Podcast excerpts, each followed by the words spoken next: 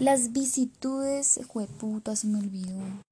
Las vicitudes del derecho y por qué. Las vicitudes del derecho administrativo y sus desafíos en el siglo XXI.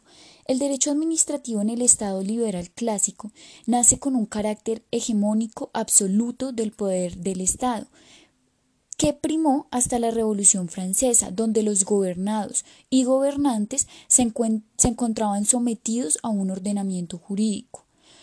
Se dice que no se estableció como tal ese Estado de Derecho, ya que no se consolidó, porque no se hacía la utilización correcta de los mecanismos judiciales existentes.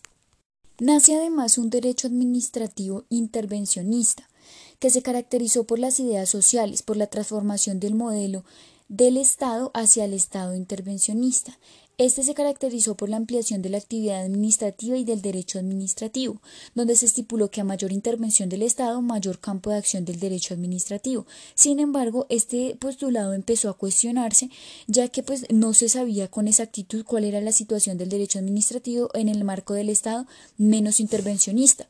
Se presentaba además que este era restringido por la misma proporción que disminuía la intervención del Estado y se tenía que tener en cuenta los efectos del neoliberalismo. Además, también comprendía en un futuro la, la, constitucionalización del derecho y el auge del derecho comunitario.